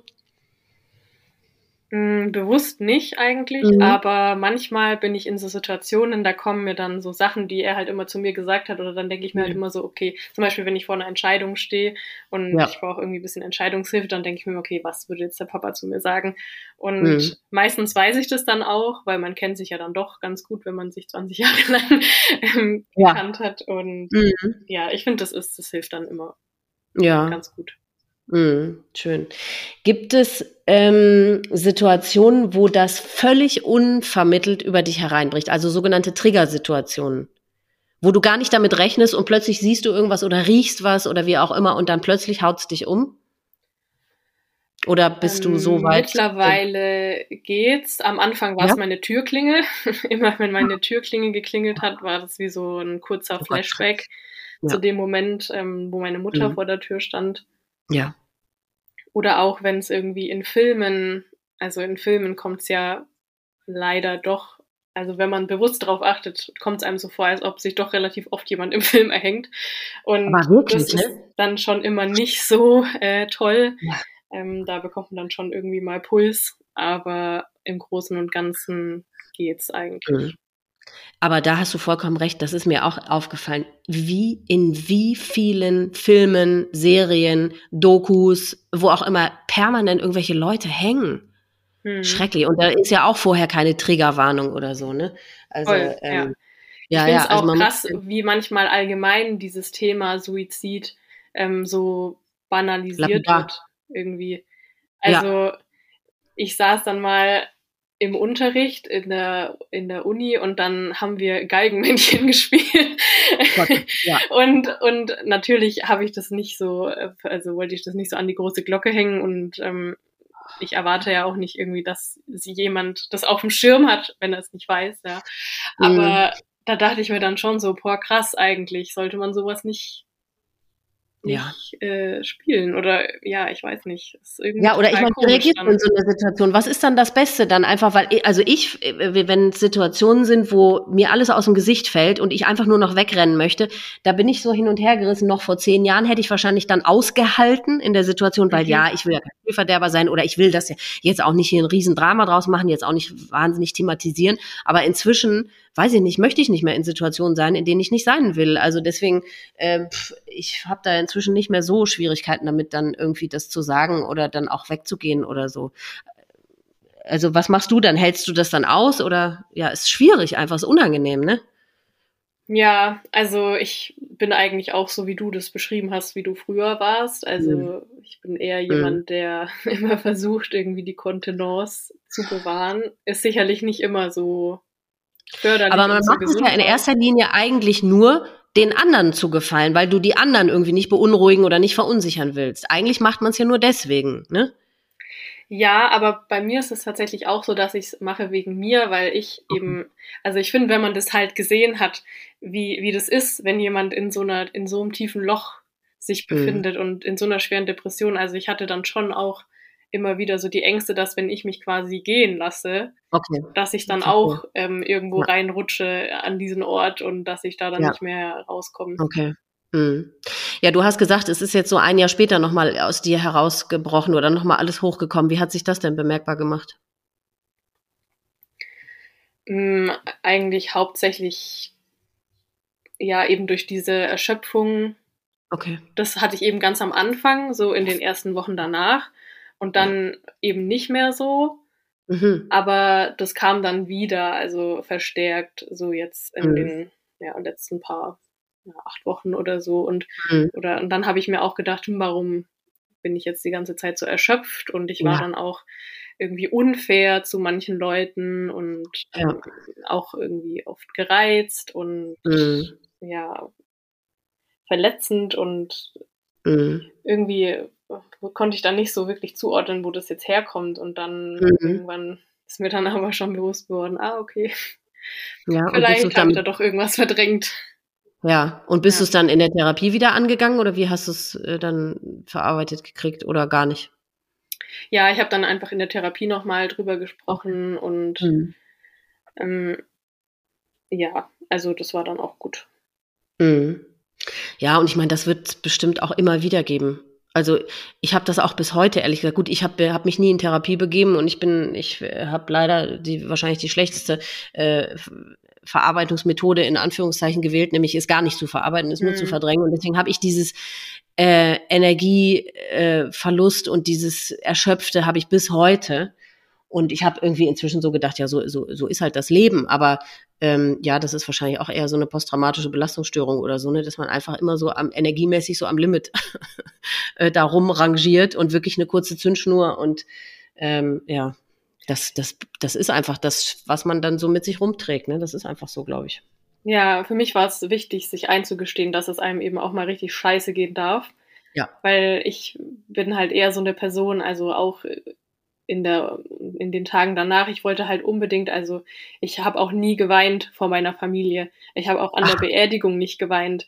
Ich habe immer nur geweint, wenn ich alleine war und weil ich Och. irgendwie das, also ich habe das nicht mal so bewusst gemacht. Ich konnte das ja. einfach nicht vor anderen Leuten und ähm, mhm. Ich weiß aber schon von mir selber, dass das auch damit zusammenhängt, dass ich eben immer das Gefühl habe, ich muss jetzt für die anderen stark sein. Und ich bin ja quasi so der, der Nächste, von meinem Papa mhm. oder ich war ja so mhm. am so am nächsten dran jetzt, also von der Familie ja. mit auch mhm. und ähm, dass ich, dass die sich quasi an mich hängen können, so oder dass ja und ja. das ist halt nicht unbedingt der beste Weg immer, aber nee, weil es auch wirklich nicht deine Aufgabe ja. ist. Du warst die Tochter, ne? Und ich meine, die Geschwister von deinem Vater oder deine Mutter, das, die sind eine Generation über dir. Also die müssen eigentlich ähm, selber für sich sorgen. Ne? Ich, ich kenne das total, ich weiß genau, was du meinst, weil ich bin auch eher so. Aber das ist wirklich gar nicht deine Aufgabe, für die anderen ja, stark zu sein. Du musst so viel, du bist so jung und hast diesen so lebensverändernden Verlust zu verkraften und zu verarbeiten. Und das ist wirklich mehr, als du äh, überhaupt eigentlich bewerkstelligen kannst. Und da ist es wirklich nicht deine Aufgabe, für die anderen auch noch stark zu sein. Hm. Ich glaube auch nicht, dass es von mir erwartet wurde, aber es war eine nee. Erwartung, die ich an mich selbst gestellt ja. habe. Hm. Ja. Was hat dich dazu bewogen, mit mir zu sprechen? Hm, also ich habe eigentlich schon, ich glaube, am zweiten Tag, nachdem ich es erfahren habe, ähm, habe ich schon angefangen, diesen Podcast zu hören. Oh Gott. Ähm, weil ich habe das einfach mal, also ich habe schon immer irgendwie gerne Podcasts gehört und ich habe das dann ja. einfach mal bei, bei der App eingegeben. Ja. Und also es war natürlich total krass, das anzuhören, aber ja. ich musste mich davon überzeugen, dass die Leute das überlebt haben. Also ich konnte mir halt ja. zu dem Zeitpunkt nicht vorstellen, ähm, ja. wie man das, also wie, wie, wie ist es möglich, dass man, dass, dass man da irgendwie wieder in Anführungszeichen normal leben kann. Und äh, davon musste ich mich irgendwie überzeugen. Und das war dann schon gut zu hören, einfach auch, dass es sich mhm. verändern wird. Also natürlich ja. es, wird es einen Leben lang begleiten und ja. das ist immer schlimm. Ja. Aber es wird schon anders, glaube ich. Ich weiß nicht, hast du das auch? Weil ähm, ich zum Beispiel merke, äh, weil eigentlich nachdem, man ist ja auch jetzt viel empathischer. Also ich, mhm. das geht dir bestimmt auch so, ne? Man hat, ja. man, man, geht mit viel wacheren Augen, mit viel äh, hörenderen Ohren durch die Gegend und, und man ist viel empathischer noch als vorher, nimmt ganz andere Dinge noch wahr. Und man möchte ja allen helfen. Man möchte ja, nachdem das passiert ist, dass es nie wieder irgendjemand um einen rum passiert. Aber ich merke, dass meine Kapazitäten, was Empathie beziehungsweise was andere anderen helfen angeht, total begrenzt sind inzwischen. Mhm. Also dieser Speicher, der ist schon so aufgebraucht durch das, was passiert ist, dass ähm, man gar nicht mehr das alles leisten kann, was man gerne leisten möchte, weil diese die Kapazitäten einfach nicht mehr da sind. Ja. Oder? Weil geht's dir auch so? Es kommt ein bisschen drauf an, mit welchem Problem jemand kommt. Ja gut. Ähm, mhm. Wenn es ein total banales Problem ist, da habe ich dann manchmal selber auch so eine kurze Zündschnur und denke mir dann innerlich ja. so, komm, das ist eigentlich kein Problem. also ja.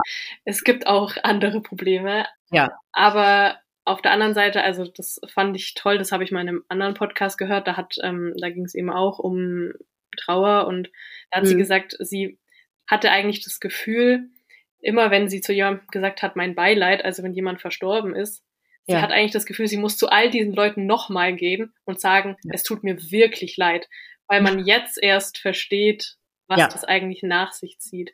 Also ich hatte auch in meinem Umfeld eben im Bekanntenkreis Leute, bei denen die Eltern ähm, in jungen, im jungen Alter verstorben sind oder halt ein Elternteil. Mhm. Und da dachte ich mir auch so, boah, okay, jetzt verstehe ja. ich's.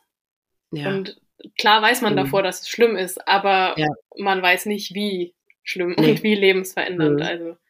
Ja. Mhm. Ja, Gott sei Dank für die, also die, man freut sich ja für die, die es halt nicht äh, jemals erleben werden. Ne? Mhm. Ja. ja.